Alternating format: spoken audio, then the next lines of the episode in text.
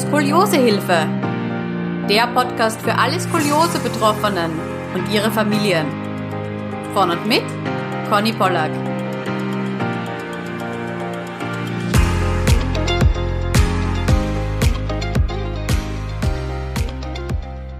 Hallo, es freut mich, dass du heute wieder zuhörst. Bevor die Folge losgeht, möchte ich dir gerne eine kleine Botschaft mit auf deinen Weg geben. Denn vielleicht bist du gerade in einer richtig herausfordernden Skoli-Situation. Vielleicht stehst du gerade vor einer Weggabelung und weißt einfach nicht, ob der linke Weg oder der rechte Weg besser für dich ist. Ja, vielleicht fühlst du dich auch alleingelassen und hast das Gefühl, dass niemand in deinem Leben gerade versteht, was du mit deiner Skoliose durchmachst. Und es liegt mir so sehr am Herzen, dass du weißt, dass du nicht alleine bist und dass du auch nicht mit allem alleine fertig werden musst. Wenn du das möchtest, dann reiche ich dir sehr, sehr gerne meine Hand und begleite dich auf deiner Reise. Und egal, ob du selbst Skoli bist oder ob vielleicht dein Kind oder deine Partnerin Skoliose hat oder ob ihr als Familie mit mir sprechen wollt, du bist immer herzlich willkommen. Geh einfach auf meine Website www.skoliosehilfe.com-beratung und dort findest du alle Infos und kannst auch gleich einen Termin buchen. Such dir einfach deinen Wunschtermin aus und wir hören und sehen uns dann online mit Bild und Ton zur vereinbarten Zeit. Ich freue mich unfassbar darauf, dich kennenzulernen und deine persönliche Beraterin zu sein. Alles Liebe und bis dann!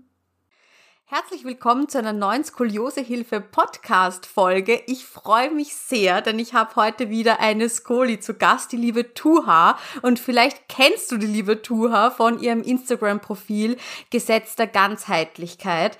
Ich habe dich getroffen, Tuha, per Zufall eben auf Instagram und habe dein YouTube-Video gesehen, wo es auch viel über Skoliose, aber auch eben den mentalen Aspekt dahinter geht. Und ich habe gewusst, ich muss dich fragen, ob du in den Podcast kommen möchtest. Echt richtig toll, was du da auf die Beine gestellt hast. Herzlich willkommen. Hallo, also danke dir, liebe Conny, erstmal für dein Feedback. Ähm, das ist wirklich sehr, sehr schön zu hören, dass es gut ankommt.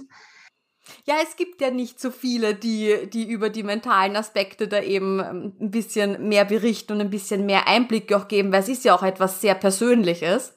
Aber bevor wir da jetzt voll reinkippen, stell dich mal bitte ganz kurz vor. Also, ich heiße Tuha, ähm, zu meinem Namen, also ich habe vietnamesische Wurzeln. Ich selbst bin in Deutschland geboren und auch aufgewachsen und ähm, bin mittlerweile 28 Jahre alt, bin verheiratet und habe eine kleine süße Tochter. Oh, schön, wie alt? Die ist eineinhalb Jahre, ja. Oh. und vom Beruf bin ich selbstständig. Mhm. Möchtest du erzählen, was du machst? Ja, ich bin ähm, also vom Beruf, ich bin gelernte Ergotherapeutin und unser Unternehmen, wir gehen in Schulen, Kitas, Familienzentren und fördern die Kinder im Hinblick auf Motorik, Konzentration, Schulfähigkeiten und eigentlich das alles, was gerade gebraucht wird. Wow, wow, ja. so ein wichtiges Thema. Richtig Auf jeden cool. Fall. Genau. Ja, Tuha, wie war das bei dir mit der Skoliose? Wann hat das bei dir begonnen? Ähm, ich muss dazu wirklich sagen, dass meine Krankengeschichte ziemlich traurig ist, wenn ich das so sagen kann. Ähm, also zur Diagnose. Hm, mein Papa hatte schon sehr, sehr früh gemerkt, dass irgendwas mit meinem Körper nicht, nicht stimmt. Ähm, man sieht das ja auch, ne, dass man, also er hat es in seinen Worten, hat er gesagt, du läufst irgendwie schief. Und ich muss dazu auch sagen, dass ähm, meine Erziehung sehr gewalttätig war. Das heißt, es wurde sehr viel geschimpft. Man hatte Angst vor körperlicher Gewalt und vor Kontrolle. Und es war dann halt wirklich so, okay, Papa beobachtet mich, ich muss jetzt gerade sein. Aber da kann halt jede Goli-Betroffene dann sagen, man empfindet sich selber so als gerade und andere sehen dich einfach als schief. Man kann gar nicht sagen, jetzt stehe gerade. Und deswegen war es für mich eher wie so ein, okay, ich stehe jetzt gerade und fertig. Und im Nachhinein habe ich auch erfahren, dass meine Grundschullehrerin ähm, ihr ist auch aufgefallen, dass ich schief ähm, sitze. Und sie hat meine Eltern, sie hat meine Eltern darauf auch angesprochen und meine Eltern haben es einfach sprachlich nicht verstanden. Also meine Eltern kommen aus Vietnam und sind ähm, 1992 nach Deutschland rübergewandert und haben wirklich sehr gebrochen ähm, Deutsch gesprochen. Und dann erklärt das mal, ähm, ja, ihre Tochter ist schief, vielleicht stimmt dann irgendwas nicht. Ich glaube, die haben das schon verstanden, irgendwas stimmt mit dir nicht, aber sie haben einfach nicht darauf reagiert. Mhm. Deswegen. Also sie haben vielleicht auch gedacht, du sitzt einfach nur so ein bisschen krumm da halt und lässt dich vielleicht so, so reinlehnend irgendwie, ja. Genau, mhm. genau. Und deswegen war dann ganz lange Ruhe erstmal. Und dann habe ich irgendwann ähm, Richtung J1 es gibt ja, ja die Untersuchungen für die Kinder, das sind ja die U's und da gibt es ja für Jugendliche ja auch noch die J-Untersuchungen. Und dann habe ich ähm, tatsächlich von meinem Kinderarzt damals einen Anruf bekommen. Ähm, ja, Frau äh, Tour, du musst eigentlich mal wieder zum Arzt kommen und die J-Untersuchung machen. Und es war eigentlich wie eine ähm, Routineuntersuchung gewesen. Und ich bin dann auch einfach hingegangen und ähm, dann machen die ja in J1, machen die ja diesen Vorbeugetest. Ne? Und da gucken die ja auch deinen Rücken an.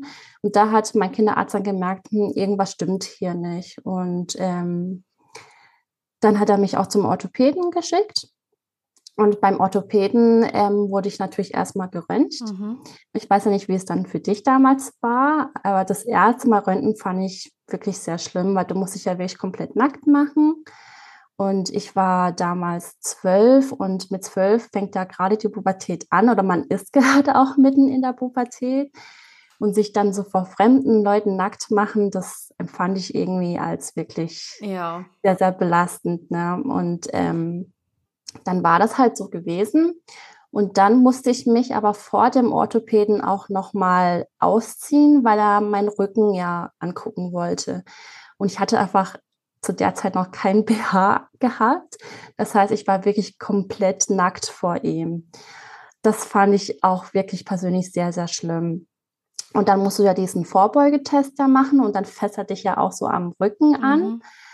Und ähm, so allgemein auch, ähm, ich hatte damals äh, zu meinem Körper überhaupt kein Verständnis gehabt. Und ähm, und die vietnamesische Erziehung, ich kann das jetzt auch von meiner Erziehung sagen, ich, ich will das jetzt auch nicht verallgemeinern, aber das war bei uns damals üblich gewesen, dass die Sexualität wirklich ein absolutes Tabuthema war. Mhm, mh. Und ähm, dadurch war irgendwie auch dein Körper ja so ein Tabuthema gewesen.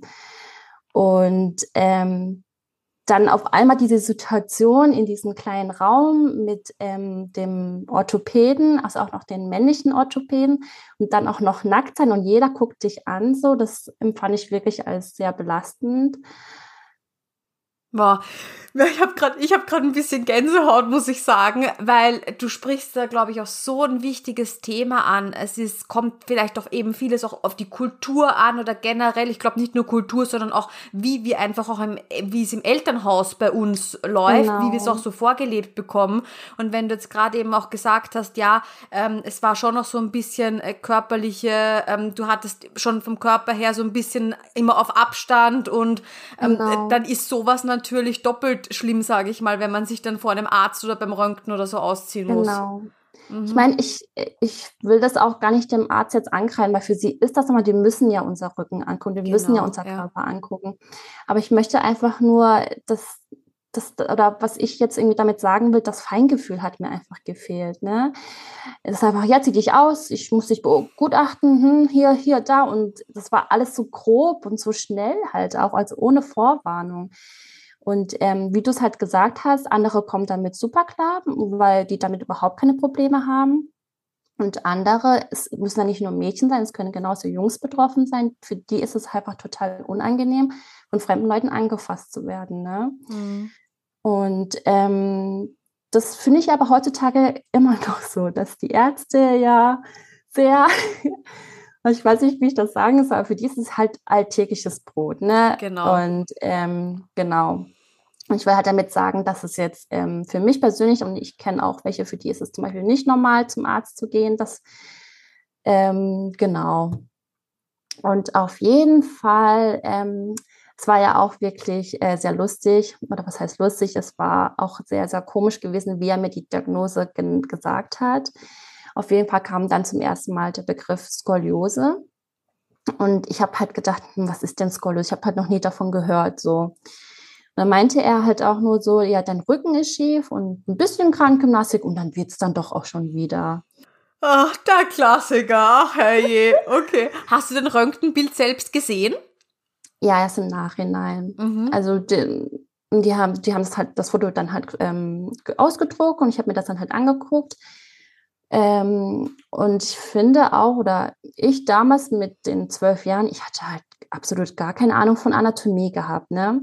Ich habe dann halt, ich hatte halt diese S-Form dann gehabt.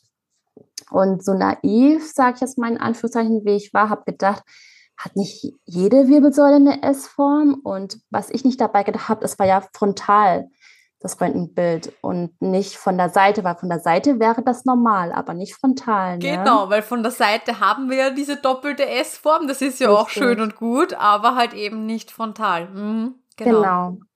Und deswegen habe ich das absolut nicht realisiert, dass mit mir irgendwas nicht stimmt. Ich dachte, das ist doch normal. Was wollen die denn jetzt so von mir, ne? Darf ich dich dann nochmal fragen, warst du allein bei dem Arzt mit zwölf Jahren? Ja, also da war ich zum ersten Mal war ich alleine. Und dann bin ich auch mit dem Bild und mit der Diagnose nach Hause gegangen und ähm, ja, erklärst mal in einer anderen Sprache, was Skoliose ist. Und du hast es selber eigentlich gar nicht verstanden. Und dann habe ich das auch so meinen Eltern erzählt, ja, meine Wirbelsäule ist schief, ich soll jetzt einfach Sport machen. Und ich wusste damals auch gar nicht so richtig, was Krankengymnastik überhaupt ist. Mhm. Es war wirklich so der erste Kontakt zu dem medizinischen Beruf gewesen. Und meine Eltern haben gesagt, okay, hm, ist ja komisch, ja, machst du schon. Und es ist, ich hatte nie so eine richtige Unterstützung gehabt. Und du konntest ja damals, ist ja nicht so wie heute, dass du das googeln konntest und da konntest du eigentlich alles sehen. Gefühlt konntest du schon den ganzen Behandlungsverlauf ähm, nachgoogeln und damals war das einfach nicht so gewesen. Ne? Das heißt, ich habe mir dann einen Physiotherapie-Termin ausgemacht und das weiß ich auch noch ganz genau. Ähm, dass ich an meinem ersten Termin zu spät kam, weil ich nämlich noch einen Termin mit meiner Mutter hatte, wo ich was übersetzen musste. Und dann war ich dann, glaube ich, zehn Minuten zu spät. Ich habe das einfach nicht ernst genommen, weil ich dachte, naja, beim ersten muss man ja eh immer lange warten und die zehn Minuten, das äh, juckt denen doch jetzt auch nicht so. Und es war ja noch ganz genau, dass ich da hingegangen bin und meine Physiotherapeutin, die war so wütend, die hat äh, gesagt, die hat mich bestimmt zehnmal versucht anzurufen und das kann doch nicht sein, weil ein Termin ist ja ein Termin und jetzt haben wir ja nur noch 13 oder 14 Minuten. Mhm. Das weißt du erst dann, wenn du wirklich mal beim ersten Mal beim Physiotherapeuten bist, dass es ja so eng getaktet ist und dass sie ja wirklich nur diese 30 Minuten mit dir haben. Ne? Und erst da habe ich eigentlich verstanden, okay, wie ernst eigentlich die Lage ist. Und ich muss jetzt wirklich zweimal die Woche hin und das auch wirklich regelmäßig. Und da habe ich wirklich zum ersten Mal verstanden, okay, ich bin krank. Ähm, war das Physiotherapie nach Katharina Schroth oder eben Krankengymnastik ganz allgemein? Ganz allgemein Krankengymnastik. Okay.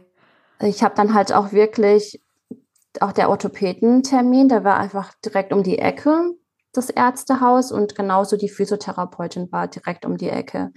Und ich weiß jetzt nicht, ob die sich einfach darauf spezialisiert haben oder ob man einfach allgemeine Krankengymnastik gemacht haben, aber man wusste es einfach nicht. Man ist einfach hingegangen, weil es mhm. einfach am nächsten war. Ja. Wurde denn Röntgenbild auch vermessen? Ja, genau. Ich hatte zu meiner Diagnose, hatte ich bereits schon 40 Grad gehabt. Wow, okay. Mhm. Mhm. Es ist echt heftig, weil, also wie gesagt, als Kind, das, ich habe das total verdrängt, ich habe das nie verstanden und erst wenn du erwachsen wirst und du ja damit auch leben musst, da be befasst du dich plötzlich mit dem Thema und dann habe ich auch gedacht, okay, 40 Grad, das ist doch heftig, das hätte man eigentlich schon viel, viel früher sehen müssen. Mhm. Hat man aber leider nicht, weil, weiß ich nicht, entweder man hat einfach nicht drauf geguckt oder es gab einfach nie Situation oder ich hatte auch nie Probleme gehabt oder Schmerzen gehabt. Genau, das wollte ich dich jetzt auch fragen. Vor der Diagnose, ist dir schon irgendetwas aufgefallen? Hattest du Schmerz oder ist dir das mal, keine Ahnung, im Bikini oder so aufgefallen, im, im, im Bad? Gar nicht, nee. Gar nicht. Also wie gesagt, dadurch, dass wirklich mein Körper für mich einfach damals tabu war und ähm, ich kann das gar nicht so richtig beschreiben. Ja. Es war einfach, ähm, der ganze Körper war tabu gewesen. Du hast dich eigentlich nur auf eine Sache konzentriert, nämlich die Schule oder das. Dadurch, dass ich ja auch ein Kind von Migranten war, es war wirklich eine krasse Zeit, weil du hattest immer Angst gehabt, abgeschoben zu werden. Es gab immer andere Probleme bei uns. Da hattest du keine Gedanken für dich selber gehabt. Oder mhm. da hatten auch meine, Gedanken, äh, meine Eltern gar keine Gedanken für mich gehabt. Und daher war das, denke ich, schon wirklich für alle, für uns schon ein Schock gewesen. Vor allem Krankheiten äh, erwartet man ja erst, naja, im, im höheren Alter. Du sagst es, ja. Ja, und man, man glaubt nie daran, als Kind, als gesundes Kind ähm, krank zu werden. Mein Orthopäde, ähm, der wollte dann auch damals eine Kur für mich beantragen. Ich habe aber keinen Platz bekommen. Und das heißt, ich habe dann öfters beim Orthopäden angerufen, ob es jetzt Neuigkeiten gibt, ob ich jetzt mal eigentlich den Platz bekommen habe. Aber er hat immer gesagt, nee, ist jetzt kein Platz da. Und ich hatte auch immer das Gefühl gehabt, dass von ihm, ähm, von ihm selber gar kein Engagement da war, sondern gefühlt habe ich immer angerufen und er hat dann daraufhin ähm, die Kureinrichtung ein, angerufen. Und es hat sich dann auch wirklich über Monate gezogen und irgendwann habe hab ich das dann auch vergessen. Ja, man, man darf halt auch dein Alter nicht vergessen. Hm. Ja, ich war halt also halt erst zwölf. Ach, ja. Mit zwölf, dreizehn Jahren sich mit diesen Sachen auch selbst beschäftigen zu müssen, weil einfach das Wissen in der Family nicht da ist. Ja, ich glaube allein, also Hut ab, wirklich, dass, dass du es geschafft hast, weil mit Physiotherapie und du hast ja da die Verordnung und du musst dort anrufen und du musst einen Termin Richtig. ausmachen und das mit zwölf, dreizehn Jahren, also echt Hut ab. Ich glaube, du kannst dir da wirklich selbst mal auf die Schulter klopfen. Äh, ich glaube, das kriegen nicht viele Zwölfjährige hin. Das ist es halt aber, dass ich das halt nicht geschafft habe. Ne? So für den Anfang hat man es dann halt gemacht. Man hat ja einfach nur das gemacht, was die Ärzte einfach gesagt haben. Aber auch irgendwann später, ich habe dann auch aufgegeben, weil ich dann halt gemerkt habe, ich fand das einfach alles total anstrengend. Wenn man jetzt als Erwachsener drüber nachdenkt, ja, für die zwei Termine Woche, das kriegt man schon hin, aber damals hattest du ja auch keinen Terminkalender gehabt, dass du hinschreibst, ich muss dazu viel, so nächste Woche muss ich zum Arzt, da muss ich zum Röntgen und so weiter. Du hattest mhm. das überhaupt nicht im, ähm, auf dem Schirm gehabt und du hattest noch nicht diese Organisationstalent oder Fähigkeit gehabt. Ja deswegen muss ich dann auch sagen, ich habe dann später habe ich dann auch, auch aufgegeben und bin dann auch gar nicht mehr zu den Terminen gegangen. Mhm. Das heißt, du hast quasi deinen Krankengymnastik-Block fertig gemacht, aber das war's dann. Ich habe das schon, denke ich, ein halbes Jahr durchgezogen. Du musst ja auch immer zum Orthopäden gehen, der verschreibt dir auch erst das Rezept. Und für mich war es einfach einfach, ich gehe jetzt einfach nicht mehr zum Orthopäden weil dann bekomme ich auch kein Rezept und dann muss ich ja auch nicht mal zur Krankengymnastik. Und für mich war das sehr einfach gewesen, einfach zu sagen, mhm. nee, ich mache das jetzt nicht mehr. Ja, klar. Voll, voll verständlich und nachvollziehbar, ja. Und Korsett war kein Thema? Doch, das kam dann noch. Also das war wirklich, also so meine erste Priorität war damals erst nochmal die Kur, weil mein Orthopäde gesagt hat, das wäre schon wichtig. Aber da hatte ich auch das Gefühl, keiner hilft mir, weil mhm.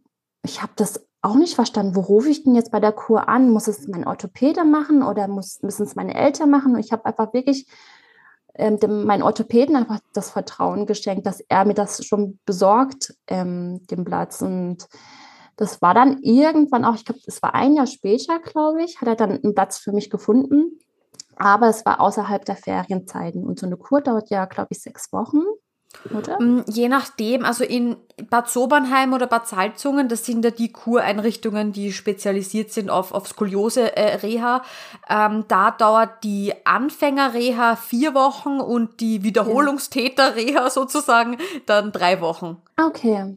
Genau, und das war halt außerhalb der ähm, Schulzeiten und das war dann für meine Eltern, wo die sagten, nee, das machst du nicht. Weil Schule musst du machen, Bildung ist das Wichtigste. Mhm. Ähm, deswegen gehst du nicht hin. Und dachte ich, na okay, dann gehe ich halt nicht hin. So.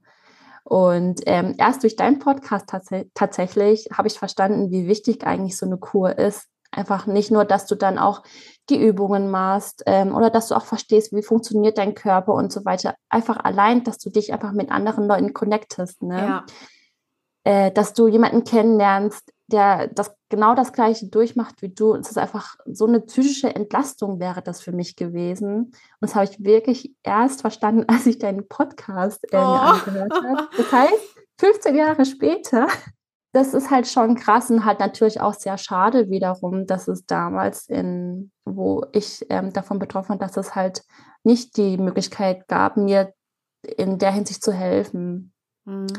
Und ähm, das war dann halt so gewesen, ähm, dass meine Tante, wo ich glaube ich 13 oder 14 war, ist meine Tante auch an Krebs erkrankt und die war dann ähm, wegen der Chemotherapie war sie sehr oft in der Klinik gewesen und meine Eltern waren auch sehr oft da und ähm, mein Bruder und ich, wir waren auch sehr oft in der Klinik, um halt auch zu übersetzen. Und da hatte dann mein Papa die gute Idee gehabt, dass ich doch mal die Ärzte dort fragen soll, was ich denn mit meinem Rücken machen kann. Da musst du dir vorstellen, ich als 13- oder 14-Jährige bin dort in die Onkologie gegangen, habe gesagt, ja, hallo, mein Rücken ist schief, was kann ich denn jetzt machen? ja, ähm, die haben mich natürlich weitergeleitet zum Orthopäden, was auch wirklich super lieb war. Und erst da hatte ich zum ersten Mal ein ernstes Gespräch gehabt. Okay, was bedeutet das überhaupt, Skoliose zu haben? Was bedeutet das überhaupt, ähm, diese Verkrümmung zu haben? Und erst da, also so, das war dann knapp zwei Jahre später, ähm, als mein erster Termin, hab, haben die zum ersten Mal über ein Korsett ähm, geredet. Hm. Echt spannend. Davor war das mhm. Thema Korsett gar nicht. Du musst dir vorstellen, bei 40 Grad. 40 ähm, Grad, ja, mh. nicht mal Thema. Ein bisschen ja. Krankengymnastik und es wird schon. Richtig. Mit zwölf Jahren, wo du noch so viel Wachstum vor dir hast. Ach, Ach ja, okay. und da musst du dir vorstellen, 14 Jahre Korsett, okay. Damals, wie gesagt, konnte man das ja nicht alles googeln. Und ich hatte eine wirklich total alte romantische Vorstellung von Korsett. Ich dachte wirklich, okay, Korsett, das ist ja voll cool. Da ähm, bist du dann total körperbetont, deine Brüste werden schön geformt und es sieht dann gut aus. Schmale Taille und der Bauch ist schön flach, genau, ja. Genau, und dann ähm, kam natürlich der Schock, ähm, als ich dann den Termin beim Orthopäden, äh, Orthopädietechniker hatte ähm, hat mein Papa mich auch dahin gefahren. Da musste ich ja auch mich wieder entblößen. Ich musste dann wieder nackt ähm, vor ihm sein. Und das weiß ich auch noch, dass ähm, da hing wie so eine Kette, so eine Metallkette, wo ich mich festhalten soll. Das heißt, ich war nackt, musste meine Arme nach oben machen und mich an dieser Metallkette festhalten. Und dann war ich ja auch schon 14, das heißt, meine Brüste waren ja dann dementsprechend ja auch größer. Ich habe mich so geschämt. Ne? Also es war auch noch so total unglücklich, dass der ähm, Orthopädietechniker, der hatte einen knallroten Kopf. Der hatte auch so richtige rote Backen gehabt und hat total geschwitzt. oh Gott. Und äh, da habe ich mich einfach total geschämt und mein Papa hat auch die ganze Zeit weggeguckt. Für ihn war das auch so peinlich gewesen, in dem Moment da zu sein. Und ähm, wenn du dich ja so eingibst und sowas, dauert ja auch ungefähr eine Stunde. Ich durfte als Kind zum Beispiel, durfte ich auch nie weinen, weil ich durfte nie ähm, Schwäche zeigen und man hat auch nie über die Gefühle geredet.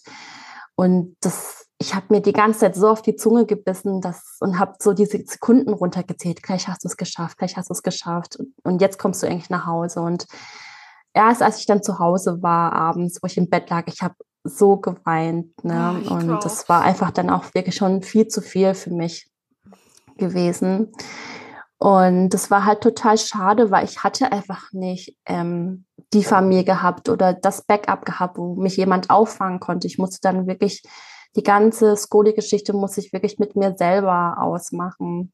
Und dann habe ich dann das Korsett bekommen und ich fand das Korsett schrecklich. Ähm, ich weiß auch nicht, ob der Orthopädie-Techniker damals auch auf Skoliose spezialisiert war oder ob das einfach nur irgendein Orthopädie-Techniker war.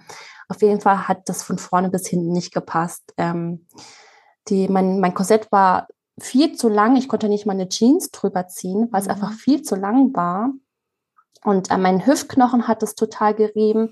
Ich weiß, dass die Druckpunkte müssen sein, aber ich empfand das als zu extrem. Ich konnte auch kaum atmen und es hat einfach nur wehgetan. Und das habe ich auch durch deinen Podcast auch gehört, dass man die Korsetts so schön machen kann und auch so angenehm, dass es eigentlich wie so eine zweite Haut ist. Mhm. Und das habe ich damals, das, man hat das wirklich immer gesehen und das hat er auch ähm, damals eingestanden, dass er einen Fehler gemacht hat, weil ich hatte damals auch einen ähm, Rippenbuckel gehabt. Und das hat er dann halt so ausgehöhlt und hat das aber zu viel ausgehöhlt, dass es, ich konnte halt nicht mal äh, ein T-Shirt drüber ziehen, weil man immer diese Wulst dann gesehen hat. Und er gemeint hat, er weiß, dass es zu krass nach vorne ähm, steht, aber er will das jetzt gar nicht korrigieren, weil ansonsten müsste er mir ein komplett neues Korsett anfertigen und das will er nicht machen. Und deswegen musste okay. ich dann halt damit leben. Ja, aber das, das, das hört sich jetzt im Nachhinein, ja, so an und du denkst dir bestimmt doch, boah, Wahnsinn, was da eigentlich schiefgelaufen ist. Nur in der Situation, man hat einfach nicht das Wissen, was man heute hat und man, Richtig. so wie du gesagt hast, ja, jetzt wissen wir, ja, Druckpunkte müssen spürbar sein, aber die Druckstellen müssen auch verschwinden, wenn man es ein, zwei Stunden ausgezogen hat. Das soll nicht an der Hüfte irgendwie äh, wo einschneiden oder reindrücken oder auch unter der Achsel oder so. Ja, das genau. ist, soll eng anliegen aber das soll jetzt nicht unangenehm wo reinschneiden, ja. Genau. Und es war dann halt auch so das, was ich jetzt auch, ähm, jetzt auch schon mal erzählt habe, dass wir mussten halt immer unauffällig sein. Dadurch, dass wir nur geduldet waren in Deutschland, hatte man eh als Kind das Gefühl gehabt, dass jeder Schritt beobachtet wurde so. Und das heißt, meine Erziehung war eigentlich so gewesen, sei unauffällig, sei anpassbar, verhalt dich unauffällig, mach keine Fehler und so weiter. Und auf einmal hatte ich dieses auffällige Korsett, was auch noch nicht richtig gepasst hat und dann wurde ich auf einmal auffällig mhm. und das ich habe das einfach nicht verstanden, wie soll ich das jetzt machen? Meine Eltern haben mich so erzogen, dass ich das so machen soll, aber meine Krankheit lässt das nicht zu. Und das war wie so ein innerer Kampf die ganze Zeit in mir drin. Wie, wie machst du das denn jetzt? Und ähm, so wie ich es das dann auch dir erzählt habe, dass ich dann wirklich irgendwann angefangen habe, alles zu leugnen. Ich habe dann einfach so getan, ich bin gar nicht krank und ähm, es wurde auch nie nachgefragt, ne, wie es mir jetzt geht. Und deswegen war es eigentlich sehr, sehr einfach gewesen zu lügen. Und das heißt, ich hatte das Korsett auch nie in der Schule angehabt oder in der Öffentlichkeit. Und meine Eltern konnte ich wirklich ähm, sehr gut austricksen. Ich habe es ähm, immer wieder ausgezogen. Mein Papa war sehr lange arbeiten. Und wenn er dann doch mal zu Hause war, habe ich es dann mal für die Minute, sage ich es mal, angezogen und dann heimlich im Bett wieder ausgezogen. Okay, also es war Ihnen schon wichtig, dass du es quasi trägst. Ja, also mein Papa war das ähm, wichtig gewesen. Meine, meine Mama war eher gleichgültig. Es war eher so wie ähm, das Präsentieren, also so nach dem Motto, meine Tochter ist krank, schaut mal, sie muss jetzt ein Korsett anziehen. Und das war dann auch wie so eine Show gewesen. Ne? Tu hat sie jetzt ein Korsett an, zeig doch mal, wie krank du bist. Und das fand ich auch als negativ, weil mhm dieser Mitleid oder auch, ich würde jetzt nicht sagen auslachen, aber sowas wie, oh mein Gott, zum Glück hat das meine Tochter nicht oder. Ja, genau, ganz tolle Kommentare, das will man ja. hören dann. Ja, wenn man daneben und, steht mit seinem Korsett und eh schon da super unsicher ist. Genau, genau. mhm. Und das, das war wieder so sehr negativ behaftet. Ne? Also ich hatte auch noch nie sowas gesagt bekommen, ihr halt durch und das ist ja für deine Gesundheit. Einfach solche Wort, Worte können einfach unglaublich viel machen. Und wenn du halt sowas nicht gesagt bekommst, kann das auch das Gegenteil halt ähm, wirken. Ja, also ich, ich habe mich wirklich dann, ähm, als Jugendliche habe ich mich wirklich dann viel zurückgezogen, ähm, war viel zu Hause. Ich habe Verabredungen, habe ich ähm, abgesagt und ähm, ich habe auch meine Physiotherapeutin angelogen. Ich habe ihr gesagt, ja, ich ziehe mein Korsett fleißig an. Ich habe aber die Übungen auch fast nie zu Hause gemacht. Dazu muss ich auch noch sagen, dass ähm, meiner Meinung nach ist auch krank sein beziehungsweise wieder gesund werden ist auch manchmal so eine Sache des Geldes. Ne? Und wir waren halt wirklich sehr arm gewesen und meine Eltern konnten oder wollten damals auch gar keine Sportmatte für mich kaufen. Das heißt, ich habe dann meine Übungen auch einfach irgendwo auf dem Boden gemacht und das ist halt auch nicht angenehm gerade wo du dann halt auch in die in den Vierfüßlerstand gehst oder im Rücken, das ist einfach. Ja, klar. Ich würde jetzt nicht mhm. sagen, es tut jetzt weh, aber es ist jetzt auch nicht angenehm. Es macht einfach keinen Spaß. Oder sowas wie Sportangebote wie Reiten, Schwimmen und so weiter. Das kostet halt alles Geld und das hatten wir halt nicht gehabt. Und da bin ich halt noch weiter weggekommen, äh, weiter weggekommen von meinem Körperbewusstsein, weil eigentlich ist es wichtig für Skolios-Betroffene, dass du ein richtig gutes Körpergefühl entwickelst, dass du weißt, wo sind deine Kurven, wo muss ich bauen, wo muss ich mehr kräftigen und so weiter. Genau, ja. Ja, und das hatte ich komplett nicht gehabt. Ja, und dann das mit dem Korsett war halt so, man hat das auch damals viel zu mir gesagt, ja, du, du bist einfach so faul, du bist so naiv, du denkst einfach nicht mit und so weiter. Ich würde aber heute sagen, dass ich gar nicht faul war, sondern ich war einfach überfordert. Mhm. Wie du gesagt hast, dass ich dann auch alleine überhaupt die Termine machen musste oder dass ich zum Arzt gehen musste, dass ich sagen muss, okay, ich muss jetzt mein Korsett 23 Stunden jetzt tragen. Ich, das war einfach viel zu viel so für mich. Das ist also, ich muss jetzt als Erwachsene sagen, das ist echt viel woran du denken musst, wie viele Termine du dir ausmachen musst und so weiter. Also ich finde, man muss da schon ein bisschen so ein, so ein Organisationstalent sein oder das einfach auch gerne machen, weil ähm, ich kenne das, das ist nur Ganz lustig, weil mein Freund ist genau das Gegenteil. Also der hasst das irgendwo immer dann die Termine auszumachen und so, ja. Und ich sehe immer, komm, du musst jetzt auch, du musst jetzt dorthin gehen und dorthin gehen, ja. Und er so, ja, das mache ich dann nächste Woche und Ding. Und deswegen kenne ich das ein bisschen. Aber ja. ich muss das auch, ich muss das sofort machen, weil das, das man ist dann echt getaktet. Und ähm, so, sowieso als Jugendlich, du hast einfach was anderes im Kopf. Na klar, du, komplett. Du, du möchtest ja äh, normal sein, nicht auffallen, ja. so wie du gesagt hast, ja. Und ähm, dann hast du halt ähm, auch, sage ich jetzt mal, eben nicht diese Unterstützung gehabt, die dir dann so ein bisschen vielleicht den Arschtritt gegeben hätte und gesagt genau. hat, komm, wir gehen jetzt dorthin, wir machen jetzt das, ja. Ähm, genau. Und von dem her, pff, also Respekt, dass du es überhaupt zu einem Korsett geschafft hast und zum Orthopädietechniker und, und, und zur Physiotherapie. Wirklich, ich ziehe meinen imaginären Hut, weil das, das als, als Jugendliche zu machen, alleine praktisch ist unfassbar. Ja, danke.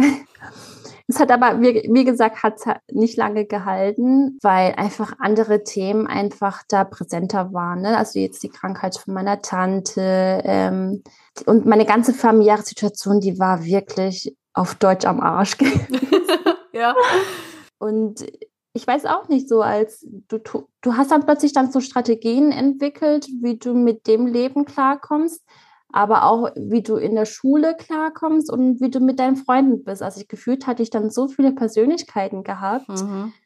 die ich dann dementsprechend in der Situation halt ausgelebt hat. Und ich habe dann auch selber nicht mal gewusst, du hast ja sowieso in der Pubertät so eine Identitätskrise. Wer bin ich? Was mache ich? Was passiert mit mir?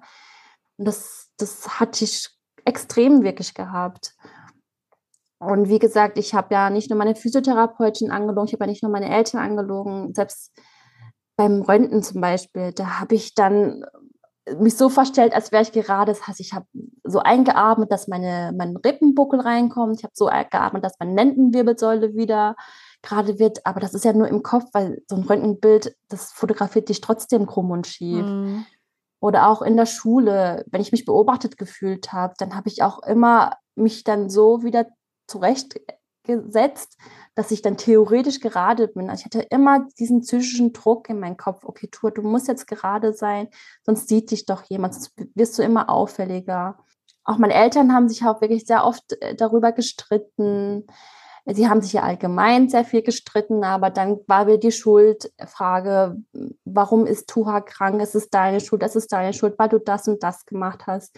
Und als Kind gibst du dir immer selber die Schuld, wenn deine Eltern sich streiten. Mhm dann bin ich selber in eine toxische Beziehung gekommen und ähm, wenn man sich verliebt, dann gibt man ja auch irgendwie so ein Stückchen Verantwortung ab. Und das heißt, man vertraut dann sein Leben an, man vertraut dann wirklich seine Probleme an. Aber wenn das auch nicht als wichtig so empfunden wird, und ich muss ja auch sagen, es war ja auch nicht seine Verantwortung gewesen und ich wollte ja auch nicht, dass er den Held spielt. Aber weil das Thema einfach nicht wichtig war, habe ich dann auch gedacht, okay, dann ist es ja wirklich nicht wichtig, dann bin ich ja auch nicht krank. Und dann vergisst man auch dann wiederum. Ich verstehe, Thema. es war für dich quasi so eine weitere Bestätigung, weil ich nehme an, er hatte von deiner Skoliose gewusst. Genau. Ja, und du hast ihm wahrscheinlich erzählt, ach ja, das ist halt so, na, eh nicht schlimm und er wird sich halt dann gedacht haben, ja, na, dann ist es halt so, aber ich verstehe, was du meinst, weil man hatte dann sich mit einer anderen Person darüber ausgetauscht und die hatte dann quasi auch gesagt, ach ja, passt genau, ja es eh. war einfach kein Interesse so da Mhm. gewesen, ne? Ja, dann war für mich eigentlich wirklich das Thema Skoliose abgehakt, weil ich dann dachte, okay, keiner sieht, dass ich krank bin und ich hatte ja auch wirklich zu der Zeit auch noch keine Schmerzen gehabt und ähm, wie gesagt, dann war es für mich einfach einfach gewesen, na gut, solange mich das jetzt nicht belastet, muss ich ja jetzt auch nicht zum Arzt gehen. Mhm. Generell, da sind ja doch jetzt ein paar Jährchen vergangen von der Erstdiagnose. Ähm, wie haben sich deine Gradzahlen so verändert? ich war ja dann ja sehr, sehr lange nicht mal beim Arzt. Und ich bin dann tatsächlich erst mit 16, 17 Jahren, glaube ich, bin ich dann wieder Ach zum so, Arzt Okay, gegangen. ich dachte beim Korsettbauen eventuell, dass sie da nochmal einen Röntgen gemacht hätten oder so. Nee, das habe ich auch durch deinen Podcast erst so gehört, dass man ja immer regelmäßig Untersuchungen hat mit dem Korsett, ne? Ob Mhm. das dann, nö, hatte ich dann auch nicht gehabt. Ich habe immer das Gefühl, so, das ist so eine Aneinanderreihung von unglücklichen ähm, Handlungen, die passiert sind. Das ist halt schade, ne? Also mein Umfeld hat das schon gemerkt, dass ähm, ich anders bin.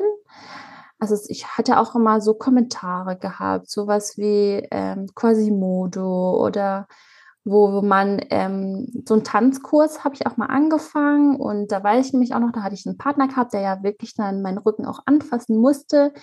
Und der hat dann immer gesagt, oh, dein Rücken ist irgendwie komisch. Oh nee, dich nehme ich jetzt nicht mal als Tanzpartnerin so. Das war so kleine Mhm. Neckereien, die nicht böse gemeint waren, aber die haben mich so getroffen, Ja, klar. dass ich auch da nicht mal weitergemacht habe. Und ähm, es ist ja auch so, wenn du alles verdrängst, du, du weißt es ja trotzdem im Unterbewusstsein, dass da irgendwas ist. Und ähm, von, okay, ich bin krank, ich bin hilflos, irgendwas, bin ich dann ins, ins andere Extreme, bin ich dann ähm, gekommen, gerutscht. Ähm, das heißt, ich wurde dann zum Mobber, also ich habe dann andere Kinder gemobbt, ich bin dann gewalttätig geworden, ich hatte dann so viel Wut in mir. Das glaubt man mir eigentlich heutzutage gar nicht, weil ich eigentlich in meiner jetzigen Umgebung einer der liebsten Menschen, zumindest denke ich das so, definiert werde. Aber es war halt wirklich ein krasser Moment nach dem anderen. Ich wollte gerade sagen, weil du wirkst nämlich total ausgeglichen jetzt halt Mhm. eben und, und total reflektiert. Ich hoffe, da kommen wir auch noch dazu, wie du so Ja. geworden bist, weil das ist ja Wahnsinn, ja. Ähm, das nämlich auch im Nachhinein auch so aufarbeiten zu können. Ja. Und ich kann mir das jetzt gerade überhaupt nicht vorstellen Ja. bei dir. Also wenn du meine Lehrer und deine Lehrerinnen fragst, also ich war echt ein, also ich war echt ein Problemkind gewesen. Und das reflektierst du dann halt auch erst später. Ich, also ich will jetzt auch nicht sagen, dass jetzt meine Skoliose an allem schuld ist. Ich will aber nur mal betonen, dass die Skoliose, die wirkt sich komplett auf dein Leben aus.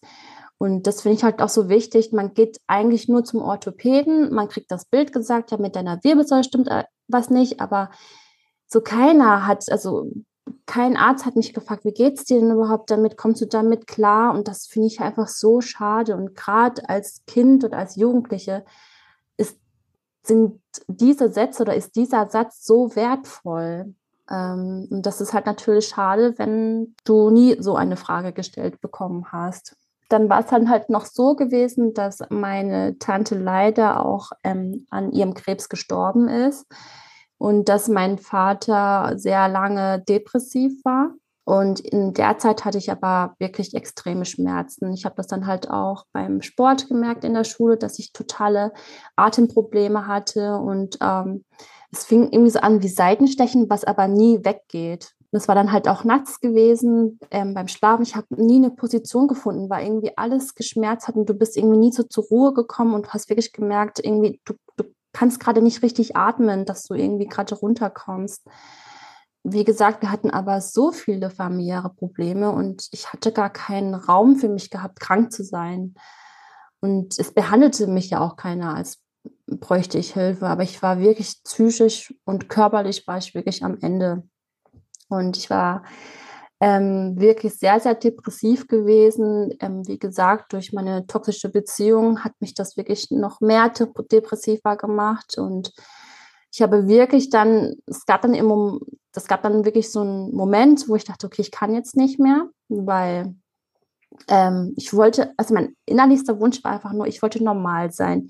Es fing schon damit an, dass ich wollte keinen Migrationshintergrund haben. Ich wollte so sein wie meine Freunde. Ich wollte nicht krank sein.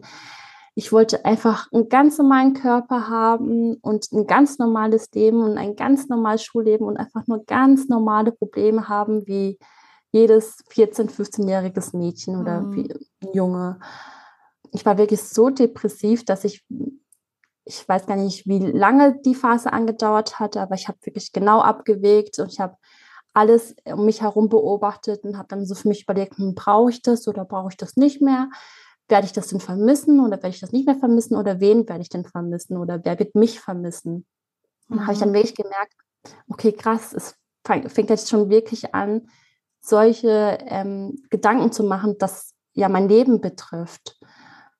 Und dann habe ich wirklich gemerkt, okay, Tour, du musst jetzt erstmal aufhören. Und diese Spir wenn du auch einmal in dieser Spirale drin bist, ist es auch unglaublich schwer, da rauszukommen. Ist das so und, ein Prozess, der so ein bisschen schleichend geht? Dass genau. diese Gedanken dann immer mehr werden mit der Zeit? Genau. Ich denke auch wirklich, jeder, der mal psychische Probleme oder an einer psychischen Krankheit leidet, der kann es auch wirklich sagen, es kommt ja nicht von heute auf morgen. Und es ist auch nicht nur ein Faktor oder es muss nicht nur ein Faktor sein, sondern es können auch wirklich so viele Faktoren führen, die dich wirklich dann aus deinem Leben so rausbringen, wo du dann wirklich denkst, ist das jetzt überhaupt wertvoll, was du gerade machst? Vielleicht ist es auch nochmal anders als Kind und als Jugendliche, nochmal solche Gedanken zu machen, zu haben. Was aber mir wirklich unglaublich viel Kraft gegeben hat, ähm, waren tatsächlich meine Freunde. Auch ähm, wenn ich sehr, sehr selten oder sogar nie über meine Erkrankung gesprochen habe, waren die irgendwie für andere Schwierigkeiten in meinem Leben immer da gewesen. Also ich habe immer Unterstützung bekommen und auch so Kleinigkeiten haben mir irgendwie gereicht, dass die mich über alles geliebt haben, dass es so körperliche Wärme gab, sowas wie Umarmungen, Neckereien, die man halt untereinander macht. Das hat mir so viel Kraft gegeben, ne? Oder auch ähm, dass es auch für die selbstverständlich ist, mich zu akzeptieren, trotz meines Migrationshintergrunds. Das fand ich irgendwie so krass und ich kann das auch gar nicht sagen. Irgendwie habe ich gesagt, okay, Tor, es lohnt sich eigentlich noch weiter zu leben. Hm. Ich will diese Sachen gar nicht loslassen. Und deswegen habe ich wirklich beschlossen, ich höre jetzt mit den Gedanken auf und möchte weiterleben. Es hört sich total banal an. Und für mich hat das in dem Moment funktioniert, ich will aber nochmal betonen, es funktioniert nicht bei jedem. Ne? Und dass es dann auch wiederum so wichtig ist, einfach Hilfe zu holen. Ich meine, das meinte ich halt, ich kann wirklich von Glück reden, dass ich jetzt gesagt habe, okay, stopp, du musst jetzt was machen, von mir aus selber. Und ich weiß aber auch, dass es viele Jugendliche gibt, jetzt auch durch meine Arbeit, weiß ich halt auch, dass es nicht viele ähm, Kinder schaffen, zu reflektieren, zu sagen, okay, stopp, das Leben, wie ist das wie es bis jetzt gelaufen ist, ist scheiße gelaufen. Aber du hast es jetzt selber in der Hand, es jetzt zu verändern. Ja, und das sage ich jetzt mal in Anführungszeichen nur bei Skoliose-Patienten. Und das will ich auch nochmal betonen. An Skoliose erkrankt zu werden, ist nicht nur eine körperliche Erkrankung, sondern man braucht unglaublich viele Unterstützung. Man braucht wirklich eine unglaubliche mentale Stärke dafür, um diese Krankheit überhaupt bewältigen zu können. Und es begleitet dich ja dein ganzes Leben. Es hört ja nicht auf. Ja, nicht so wie ein es, gebrochenes Bein, ja. Das ja. ist leider so, ja. Ja, und deswegen ähm, habe ich mich tatsächlich getraut, ähm, nochmal beim Orthopäden anzurufen. Ah, ja. ja, also nach vier, nach drei, vier Jahren sozusagen und du hast es ja auch an deinem eigenen Körper ja gemerkt. Ne? Also meine, meine Lendenwulst wurde schlimmer, mein Rippenbuckel hat man dann immer mehr gesehen. Und ich habe mich dann halt auch selber im Spiegel geguckt, okay, es ist jetzt wirklich schlimm geworden. Dann bin ich zum Orthopäden gegangen. Ähm, wieder der gleiche, nicht sensible Orthopäde. Der hat sich so meinen Rücken angeguckt, hat auch vorher, haben wir auch nochmal geröntgt. Und da meinte er wirklich so, ähm, ja, das müssen wir operieren. Bist du jetzt zufrieden? Bist du das, zufrieden, hat er gesagt. Ja. Aha. Wow. So nach dem Motto, ja, du bist ja selber schuld, dass du das Korsett nicht angezogen hast, oder du bist ja selber schuld, dass du nicht mal hier gekommen bist, um Physiotherapie zu machen und deswegen hast du ja jetzt deinen Willen erreicht, indem du jetzt operiert wirst. Wurde dir damit äh, vorher schon gedroht, sag ich mal? Weil das ist ja auch oft ähm, so, dass die Ärzte oder Orthopäden auch sagen, und du musst zur Physiotherapie und du musst das Korsett tragen, weil ansonsten, ich habe da schon die wildesten Aussagen gehört, mit sitzt du im Rollstuhl, musst du auf ja. jeden Fall operiert werden und so weiter. Aber das war bis dahin kein Thema. Nein. Nein, okay. Also, es war für alle irgendwie so ein Tabuthema. Und deswegen, das meinte ich ja auch. Ich hatte nicht so die Unterstützung auch von meinen Orthopäden gehabt. Und er hat mit mir auch nie die mit, den, ähm, mit mir über die Konsequenzen mhm, geredet. Mhm. Ja. Hätte er mal sich vielleicht nur eine halbe Stunde Zeit genommen, hat gesagt, okay, folgender Fahrplan, wir müssen jetzt die Therapie machen und dann das. Und dann hoffen wir darauf, dass dann das äh, besser wird oder die, oder es geht auch um den Grad. Ich habe das halt damals einfach nicht kapiert, mhm. was das mhm. bedeutet mit dem Grad nach Kopf. Ich habe das schon verstanden, dass 40 Grad krass ist, aber was soll denn passieren, wenn es schlechter wird? Wie viel hattest du dann da mit 16, 17, wo die OP-Indikation dann war? Dann hatte ich 62 Grad gehabt. 62, okay. Oben und unten oder wo war dein größerer Bogen? Der oben. Oben im Brustwirbelsäulenbereich. Ja, weiß ich gerade. Mhm. Ja, genau. Gut, aber erstmal ein Schock, oder? So quasi wie, hä, wie jetzt? Ich soll jetzt operiert werden? Tatsächlich gar nicht. Nicht? Ähm, war, okay. Also ich war erst froh, dass das Thema Korsett ähm, nicht mehr, dass ich den Druck nicht mehr hatte. Und OP dachte ich, wieder sehr naiv. Ich dachte, okay, dann könnt ihr das eigentlich mal wieder gerade machen und dann bin ich jetzt mal gerade. Ähm, so war meine Vorstellung gewesen. Aber es hat, das zieht sich ja wieder komplett durch, dass keiner mit mir so richtig sprachlich darüber geredet hat, was passiert eigentlich, wenn du jetzt operiert bist. Meine Eltern haben sich auch nicht informiert, was, was hat das denn für Auswirkungen in meinem späteren Leben, wenn du operiert wirst? Und was ist das denn überhaupt für eine OP? Habe ich alles nicht verstanden ähm, habe ich erst verstanden, als ich dann da war. Also ich bin dann nach ähm, Heidelberg bin ich überwiesen worden. Also ich muss sagen, das Team ist komplett äh, nett und total lieb, aber auch da gab es nicht richtig eine Aufklärung. Du wirst ja komplett versteift und die Versteifung geht ja auch nicht ähm, weg. Also es ist ja nicht so wie beim gebrochenen Bein, dass du operierst und dass dann die Schrauben vielleicht wieder rausoperiert werden und so weiter, sondern es die Schrauben bleiben ja für immer ja bei dir drin. Das habe ich gewusst, aber ich habe nicht gewusst, dass du für immer so steif dann bist. Von wo bis wo ähm, haben sie dich versteift? Bin von TH3 bis L3 okay. bin ich versteift. Mhm. Also auch wirklich eine große Spanne. Jetzt auch im Nachhinein fand ich das zum Beispiel auch schade, dass ich mir gar keine zweite Meinung von einem Experten aufgesucht habe. Ähm, die Orthopädie die in Heidelberg, es, es, war zwar eine Wirbelsäulenambulanz, aber ich weiß jetzt, die Ambulanz, glaube ich, das Falsche war, das war eine Wirbelsäulen. Station, äh, Chirurgie, ja. Mhm. Chirurgie, genau. Aber äh, man ist ja nicht automatisch Skoliose-Experte, wenn man Wirbelsäulenexperte ist. Ja. Und ich denke auch mit so einem Experten für Skoliose, die gehen auch nochmal anders mit dir um. Die, die können auch nochmal anders mit dir reden und das hat mir dann halt leider auch gefehlt. Es war dann wieder sowas gewesen, zur Tour, wir müssen dich operieren. Und ich habe damals gesagt, okay, gut. Und es gab auch keine Diskussion, dass man das jetzt nicht macht. Und das weiß ich auch noch, ähm, dass meine OP auch sehr oft verschoben wurde, weil die OP ist ja langfristig ja planbar. Und das heißt, ich habe zum Beispiel beim ersten Termin hatte ich dann vielleicht noch ein halbes Jahr gehabt. Und es wurde wirklich immer kurz vor knapp, wurde es immer verschoben. Das heißt, sie haben eine Woche vorher angerufen, haben gesagt, ihre OP wurde verschoben. Und das hat, das hat psychisch auch wirklich mit dir was gemacht. Und ich weiß auch noch damals, ähm, habe ich das beim ersten ähm, OP-Termin, habe ich das damals meiner Deutschlehrerin erzählt, dass ich operiert werde und dass ich wahrscheinlich erstmal nicht da bin. Und sie hat mich dann am nächsten Tag, hat sie mich mündlich über eine weiß nicht, über ein Buch abgefragt. Ich habe mich natürlich darauf nicht vorbereitet und habe dann eine Sechs kassiert bekommen. Oh, toll. Mhm. Äh, wo ich dann auch wirklich dann dachte, ähm, das war auch so, eigentlich war so dieser OP, war für mich so die erste Befreiung gewesen, okay, ich spreche jetzt mal über meine Erkrankung, weil ich bin ja dann weg. Das heißt, ich muss ja darüber reden. Mhm. für mich war das auch nochmal so wie so ein Vertrauensbruch gewesen. Okay, ich ähm, habe jetzt meiner Lehrerin das jetzt anvertraut und sie bestraft mich jetzt damit, indem sie mich nächste Stunde dann über was fragt, weil die eine Note für, äh, von mir brauchte, weil ich ja dann erstmal weg bin. Ja, da wäre eine kleine Vorwarnung nett gewesen.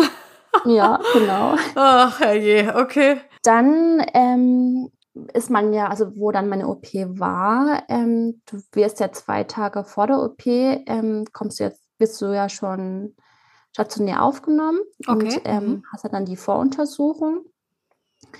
Und ich hatte dann auch, ähm, also meine, meine Eltern, also beide, beide Eltern waren dann da gewesen, weil sie ja die Unterschrift gebraucht haben. Aber ich war ja noch nicht volljährig. Ich war ja dann, 17 war ich dann schon. Mhm. Und ich hatte das Gefühl gehabt, ähm, ich habe halt nur übersetzt. Also gefühlt war es so gewesen, der Arzt hat mir was erzählt und ich musste das dann auf Vietnamesisch erzählen. Und ich habe das gar nicht so richtig verstanden. Okay, es geht ja eigentlich um mich. Du bist einfach als Dolmetscher so dazwischen gesessen. Mhm. Genau. Ich habe dann schon herausgehört, welche Risiken gibt es. Ähm, aber wie ich schon gesagt habe, es gab einfach kein Gespräch darüber, wie es ist, mit einer operierten Wirbelsäule zu leben. Dann auch an dem Tag ähm, meiner OP ähm, haben sich halt, weiß ich dann halt noch, dass meine Eltern sich ähm, gestritten haben. Und dann ist mein Papa alleine zu mir in die Klinik gekommen. Und ich habe dann halt immer gefragt, ja, wo ist denn denn Mama? Und äh, mein Papa hat immer so gesagt, ja, sie kommt nicht. Und ich wollte mich aber nicht von meiner Mutter verabschieden, ehe ich jetzt ähm, in den OP-Saal komme. Und dann habe ich, ähm, wie gesagt, dann hat ähm, gesagt bekommen, dass sie sich gestritten haben. Meine Mama ist dann ganz schnell mit der, mit der Bahn halt hinterher gefahren. Und dann habe ich sozusagen dann die OP ein bisschen nach hinten verschoben, weil ich, ich wollte mich einfach nur verabschieden. Und das war dann halt nochmal so gewesen, dass meine Eltern, die waren beide halt kurz vorm Zusammenbruch. Und ich wollte einfach stark für die beiden sein und ich konnte gar nicht jetzt so in Panik geraten. Und jetzt auch mein Papa, weil auch meine Tante noch frisch verstorben war. Und es war auch noch alles so zu viel für ihn. Ich habe dann auch immer gelächelt, ich habe immer Scherze gemacht. Ich habe dann einfach die Starke dann gespielt. Und dann kommt sie ja in dem Narkosebereich wo ja deine Eltern ja nicht mehr mitkommen. Und da hatte ich eine absolute Panikattacke. Ich bin zusammengebrochen. Also die Anästhesistin, die kam, die war unglaublich lieb. Die hat mich dann ähm, wieder aufgepäppelt. Aber ich hatte dann das Gefühl gehabt, jetzt kommt alles so auf mich zu. Alles, was ich damals verdrängt habe, ist wie eine Wucht dann gekommen. Dann ähm, wurde ich zwölf Stunden gegen die OP Zwölf Stunden. Und, mhm. also ich hatte sehr, sehr schlimme Schmerzen gehabt. Und ähm, wie ich es gesagt habe, ich hatte das auch das Gefühl gehabt, dass in meiner Psyche ist irgendwas passiert, dass plötzlich der ganze Schmerz von den letzten Jahren ist, ist wirklich wie eine Wucht gekommen. Und ich habe plötzlich in, in den nächsten 24 Stunden habe ich überhaupt reflektiert, okay, ich bin krank, was ist eigentlich passiert, warum habe ich mein Korsett nicht getragen, jetzt wirst du operiert und dir tut alles weh. Und auf einmal war auch die Aufmerksamkeit sehr auf mich gerichtet. Und ähm, meine Eltern waren da, die haben geweint, mein Bruder war da gewesen und, und da habe ich erst wirklich verstanden, okay, du bist krank, du bist wirklich krank, du, du liegst jetzt hier, du kannst dich kaum bewegen, dir tut alles weh. Und es waren, glaube ich, wirklich so die, die ersten drei, vier Tage, ich habe wirklich durchgeweint, ich konnte nicht schlafen, ich, ich habe so starke Schmerzmittel immer bekommen. Ähm, ich wurde dann aber auch zwei Tage nach der OP wurde ich auch nochmal an meiner Lunge operiert, weil sich dort Wasser angesammelt hat. Das heißt, ich habe dann nochmal eine Drainage bekommen und das hat mich auch nochmal zurückgehauen. Aber was ich wirklich als ähm, plötzlich auch so wie so eine Art Wende so sehe, meine Eltern waren dann halt plötzlich für mich da gewesen und meine Mutter hat sich auch eingesetzt, weil ich so Schmerzen hatte, dass sie auch über Nacht da bleibt. Normalerweise ist es ja nicht erlaubt. Und sie, die hat so einen Aufriss gemacht von den Ärzten, von den Schwestern, sowas, ich gehe hier nicht weg, ich bleibe bei meiner Tochter. Und da habe ich zum ersten Mal gesehen, wie meine Mama sich so für mich einsetzt. Und da habe ich wirklich angefangen, sie zu lieben. Da habe ich irgendwie erstmal angefangen, so meine, meine Eltern zu lieben oder meine Mama zu lieben. Mein Papa hat immer versucht, von der Arbeit zu mir zu kommen. Er hat mich dann auch immer gefüttert, weil ich noch nicht so richtig sitzen konnte. Mein Bruder war auch fast jeden Tag da und so viele Freunde kamen und da habe ich auch erstmal gesehen, wie viele Freunde du eigentlich hast oder wie viele Bekannte, die dich eigentlich um dich sorgen. Und dann hast du es erstmal eigentlich realisiert, du bist gar nicht alleine. Ich habe aber trotzdem sehr, sehr lang, äh, lange gebraucht, um auch wieder schmerzfrei zu sein und habe auch sehr lange gebraucht, um mir das Laufen zu lernen. Und meine Entlassung wurde auch verschoben, weil sich ähm, meine Wunden entzündet haben. Und deswegen war das auch alles so sehr schmerzvoll gewesen. Das heißt, ich war dann insgesamt ungefähr drei Wochen im Krankenhaus gewesen. Mhm, okay, ja. doch eine lange Zeit, ja. Und auch erst, als ich dann nach Hause gekommen bin, dann habe ich mich auch erst wohl gefühlt und ähm, dann konnte ich irgendwie auch erst loslassen und dann auch den Schmerz vergessen. Generell, wie, ich sage jetzt mal unter Anführungszeichen, erfolgreich war die OP? Also auf wie viel Grad bist du jetzt? Bist du komplett gerade oder? Genau, ich bin komplett gerade. Und deswegen, also ich bin auch wirklich komplett versteift. Ähm, ich denke, so im Alltag jetzt ähm, würde man das, glaube ich, gar nicht sehen, dass ich versteift bin, sondern man würde einfach sagen, ich habe eine unglaublich gute Haltung. Mhm. Aber im näheren Hingucken sieht man das dann schon. Also allein schon beim Bücken. Du bückst dich ja wie ein Holzbrett runter. Oder auch beim Schuhebinden. Ich brauche dann immer, also ich kann mich jetzt nicht so bücken und Schuhe binden, sondern ich muss mich dann immer äh, hinsetzen und es sind halt so Kleinigkeiten, die man dann vielleicht, woran man vielleicht erkennt, dass ich anders bin. Aber war dann die OP, also als du dann wieder zu Hause warst, jetzt diese erste Phase mal ausgeklammert, ähm, war es für dich eher so, um Himmels Willen, so habe ich es mir nicht vorgestellt, weil es halt eben schon eine sehr langstreckige Versteifung war? Oder war es eher so, hey cool, ähm, ich habe jetzt einen geraden Rücken und bin der Normalität, sage ich jetzt mal, äh, der, der Norm etwas näher? Genau, also es war für mich eigentlich wie eine Wiedergeburt. Also es war, ach, ich kann es gar nicht beschreiben, wenn du irgendwie als wenn du jahrelang immer auf den Rücken geguckt hast, dass das krumm ist und das schief und auf einmal war ich gerade und das war für mich wirklich so, ich habe mich im Spiegel angeguckt und gedacht, oh Gott, ich bin gerade und ich habe keinen Rippenbuckel mehr. Ähm, oder wenn du dich auch selber am Rücken angefasst hast, oh, du bist ja komplett gerade. Und ich war auch immer total neidisch auf Freunde, die einen komplett geraden Rücken hatten, mhm. wo man so schön die Wirbelsäule sieht. Natürlich hatte ich aber trotzdem mit meinem Selbstwertgefühl extreme Probleme gehabt, weil es ja wirklich eine sehr, sehr lange Narbe ist ich habe heutzutage ist es, glaube ich, immer noch so drin. Also ich habe damals habe ich ja auch ähm, zum Beispiel Schwimmen, ich bin nie ins Schwimmbad gegangen. Allein schon, weil man das ja an den Körper ja sieht, dass du schief bist. Nach der OP bin ich trotzdem nicht ins Schwimmbad gegangen, weil man ja meine Narbe ja sieht. Also es zieht sich eigentlich schon durch, aber ich kämpfe gerade darum, dass, es, dass ich damit keine Probleme habe, aber das ist trotzdem ein Prozess, das von heute auf morgen oder durch eine OP einfach nicht weggeht auch, hast du auch Kommentare bekommen? Sowas wie, du sitzt ja wie ein Brett, da mach dich doch mal locker und da verdreht man dann aber irgendwann auch die Augen. Aber ich fand jetzt zum Beispiel die Sätze, fand ich jetzt nicht so schlimm wie die Sätze, die vor der OP zu mir gesagt bekommen habe. Ähm, was ich wirklich als sehr, sehr schlimm empfunden habe, ist das mit Schwangerwerden. Und ähm, also nochmal so von vorne. Ähm, es zieht sich ja wieder durch, dass du ja, dass ich nie so richtig mit Ärzten geredet habe. Und dann, ich habe auch nach der OP gab es ja auch keine Reha oder auch keinen Kontakt zu anderen Skolis. Und du warst dann wieder so auf dich alleine gestellt. Und, und dann wurde das große Thema, okay, schwanger werden. Kann ich überhaupt mit so einer versteiften Wirbelsäule, äh, Wirbelsäule schwanger werden? Ich weiß auch noch, dass es leider auch das Thema bei meiner damaligen Beziehung war, wo dann seine Eltern gesagt haben, ich würde mit ihr jetzt nicht mehr zusammen sein, weil durch sie kriegen wir ja gar keine Enkelkinder mehr, weil sie ja operiert ist. Das waren halt auch so krasse Sachen und. Das haben die quasi einfach angenommen, ohne das ja, irgendwie ja. zu wissen. Okay, genau. schön. Mhm. oder halt so allgemeine Sachen oder halt auch später, wo es dann nach dem Abi darum ging, was will ich jetzt eigentlich studieren, was will ich dann eigentlich machen und dann hast du auf einmal erfahren, du bist eigentlich eingeschränkt in der Jobwahl, weil ich wollte damals, ich war halt so inspiriert gewesen von der Physiotherapie in der Klinik und ich wollte unbedingt Physiotherapeutin werden. Beim Vorstellungsgespräch musst du ja ähm, musst du ja einen Attest ja vorlegen, dass du ja gesundheitlich ähm, fit bist.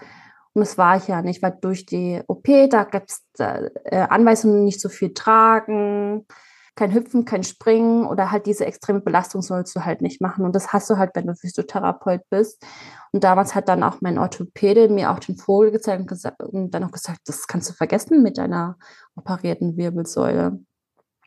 Da habe ich dann wirklich auch gemerkt, okay, ich bin ja immer noch nicht richtig gesund. Du hast ja immer noch Einschränkungen im Leben. Aber zum Glück bin ich dann Ergotherapeutin geworden, weil das den Attest habe ich dann bekommen.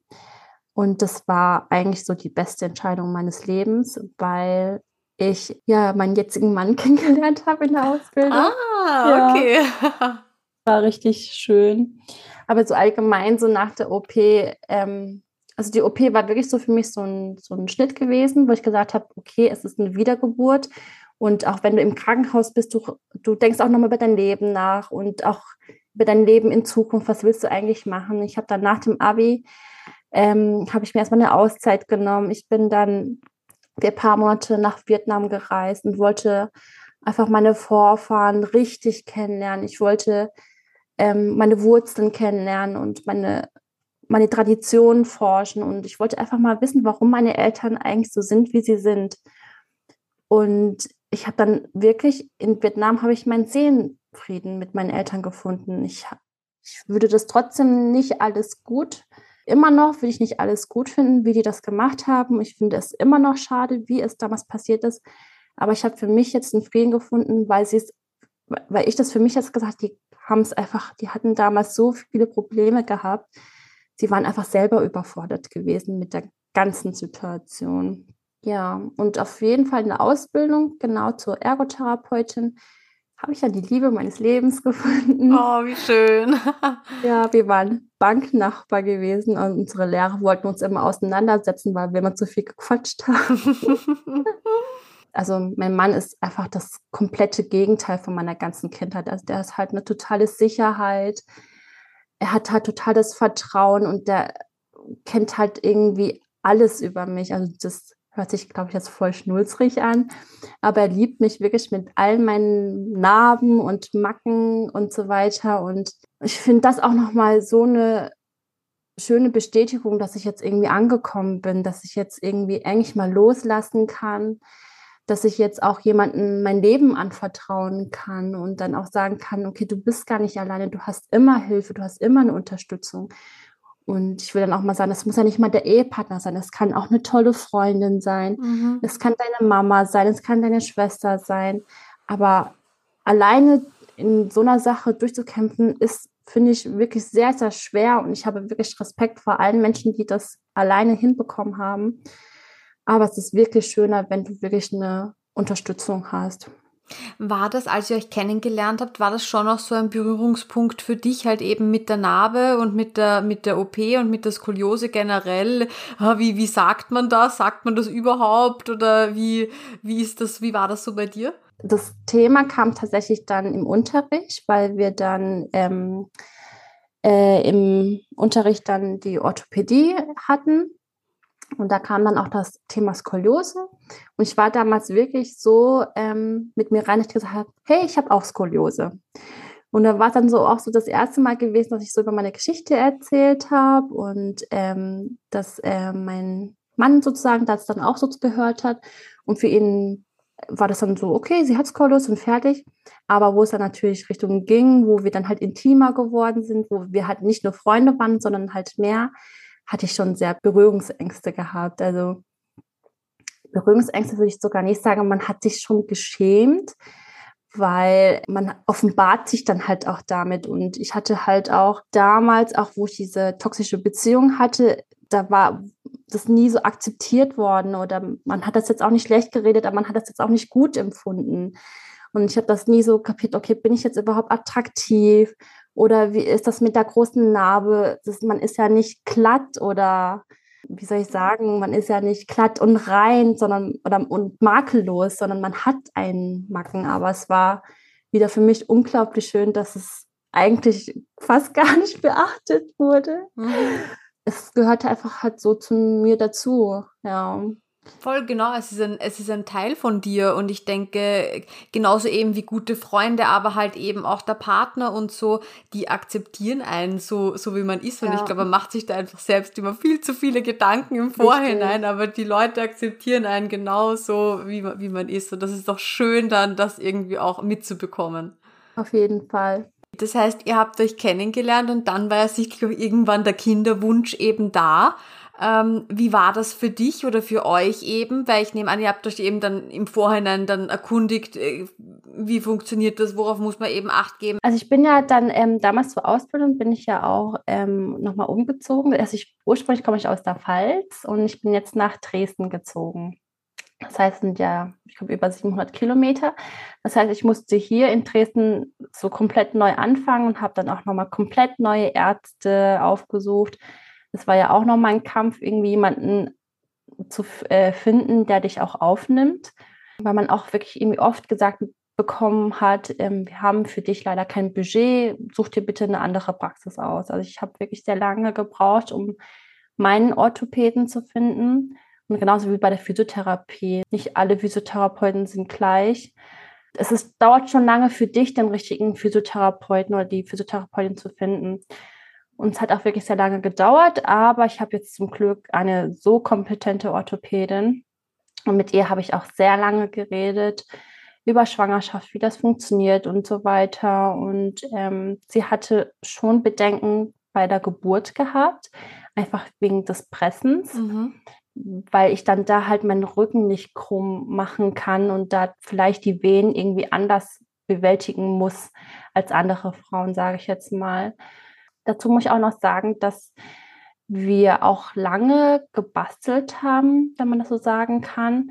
Und man wusste irgendwie nie so richtig, okay, liegt das jetzt wirklich an der Skoliose oder an die Behandlung oder an was weiß ich. Mhm. Und man hat dann irgendwie doch die Skoliose nochmal so als Grund genannt. Und man hatte dann auch plötzlich ganz viel Druck von außen gehabt. Jetzt nicht nur von meinen Eltern, sondern auch von den Eltern äh, von meinem Mann zum Beispiel, hm, vielleicht ist ja doch irgendwie was bei dir und man hat irgendwie schon viel so die Schuld ähm, an der Frau gesucht, also an mhm. mir jetzt mhm. gesucht. Und ähm, letztendlich bin ich dann aber, warum auch immer, dann schwanger geworden. Und die Schwangerschaft war eigentlich auch ganz okay, sage ich jetzt mal. Halt im letzten Trimester war es halt unglaublich schwierig, aber ich wüsste jetzt nicht, ob das jetzt nur an mir liegt oder ob es einfach allgemein an der Schwangerschaft. Hört man generell, dass mhm. je, je, näher es an die neun Monate kommt, dann es ja. immer schwieriger wird. Ja, hattest du Schmerzen genau. oder? Ja, also ich hatte wirklich sehr viele Rückenschmerzen, ich hatte sehr viel Lendenwirbelsäulenschmerzen gehabt und allgemein auch dieses Bewegen. Also ich mache, ich mache eigentlich ähm, sehr viel Sport. Man muss ja auch sehr viel Sport machen. Und dann ähm, Richtung letztes Trimester konnte ich einfach nicht mehr viel Sport machen. Und das habe ich dann einfach wirklich dann sofort gemerkt. Also gefühlt ist es so, wenn du eine Woche lang keinen Sport machst, dann rächt sich dein Rücken. Und das war dann halt in der Schwangerschaft, dass ich dann wirklich vielleicht vier Monate gar nicht mal die Sportart machen konnte, die eigentlich für meinen Rücken wirklich nötig sind. Und deswegen hatte ich wirklich Schmerzen gehabt. Dann kam es dann aber dann dazu, dass meine Tochter sich nicht gedreht hat ähm, das heißt, sie war im, in der Steißendlage, mhm. glaube ich, sagt man dazu. Und da waren wir dann halt auch in der Klinik gewesen und da haben die halt gesagt mit ihrer Vorgeschichte, wir wissen nicht, ob sie jetzt pressen können. Sie liegt nicht gut. Wir wissen nicht, wie die Geburt ist und es ist auch noch ihre erste, ähm, ihr, ihr, erstes Kind.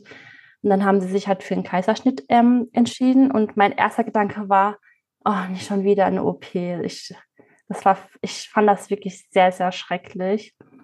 Das Witzige ist, dass ähm, mein Kaiserschnitttermin genau zehn Jahre später wie meine Wirbelsäulenoperation ah. war. Ganz witzig. Also ich habe dann nochmal auf äh, die Daten geguckt, also aber schau, jetzt hast du quasi ein Datum und das ist nicht nur besetzt mit deiner Wirbelsäulen-OP, sondern jetzt eben auch mit der Geburt deiner Tochter. Das ist doch genau. toll. Das finde ich jetzt auch schön, ja. Hast du noch eine, eine letzte Sache, die du uns gerne mitgeben möchtest, die dir besonders am Herzen liegt? Also ich würde jetzt wirklich sagen, dass ähm, ich eigentlich so das Beispiel bin, dass dass es eine unglückliche Verkettung jetzt war, dass es jetzt halt dazu geführt hat, wie es jetzt, ähm, wie ich es erzählt habe.